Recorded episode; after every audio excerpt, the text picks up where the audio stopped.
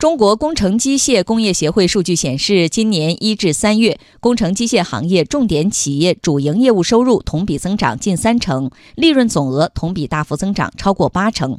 另外，行业出口等其他多项指标表现也比较亮眼。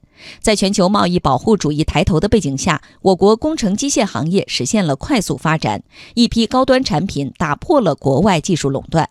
来听央广记者吕红桥的报道。几个月前，直径十五点八米的泥水平衡盾构机“春风号”在郑州下线，这是国内同类盾构机中直径最大的产品。春风号由中铁装备等单位联合研制。中铁装备设计研究总院泥水盾构所所长贺开伟说：“有了这台装备，中国这一类的隧道挖掘机械一下子排到了世界前几位。我国春风号呢，可能也是前几位。就行业技术来说，这台设备有比较重要的两个典型的一个技术，应该在。”行业内领先的，因为这个以前十四米啊以上的多半都是那个国外进口。这个设备的一个研制成功的话，就打破了国外对这个技术的垄断。盾构机只是中国工程机械设备快速高端化的一个案例。中国最大吨位的七百吨液压挖掘机等产品最近也密集下线，受到广泛关注。数据显示，今年一到三月，我国工程机械行业重点企业营收接近一千亿元。同比增长百分之二十九点二，利润总额超过八十七亿元，同比大幅增长百分之八十二点一。从销量看，行业九种主要产品销量同比增长百分之十四点四，其中汽车起重机销量同比增长超过百分之七十，挖掘机销量同比增长百分之二十四点五。这两种产品出口量同比增长都超过三成。中国工程机械工业协会常务副会长兼秘书长苏子梦把行业快速发展归因于政策持续发力。特别是新的这种基础设施补短板的政策，拉动了工程机械增长。还有一个就是环保排放新规出台，也促进了二手工程机械的加快更新。目前呢，是存量市场被新机替换的周期已经到来了，也增加了工程机械的市场需求。还有就是“一带一路”呢，像向纵深发展，促进了我们工程机械产品的出口。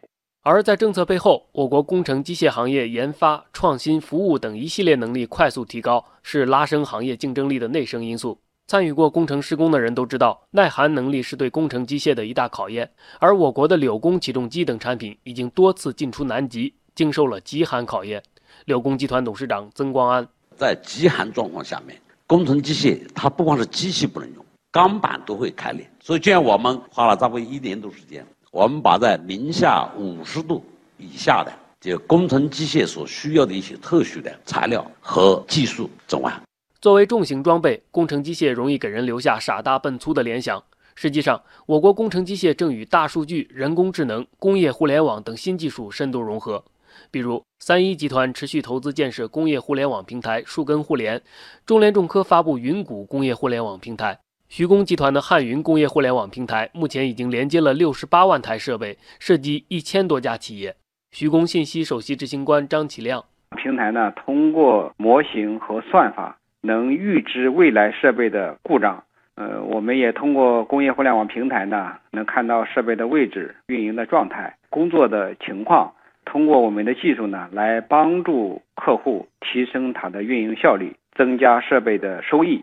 我们也可以帮助我们的这些设备的厂家提供这种主动的服务，及时的维修和及时的保养。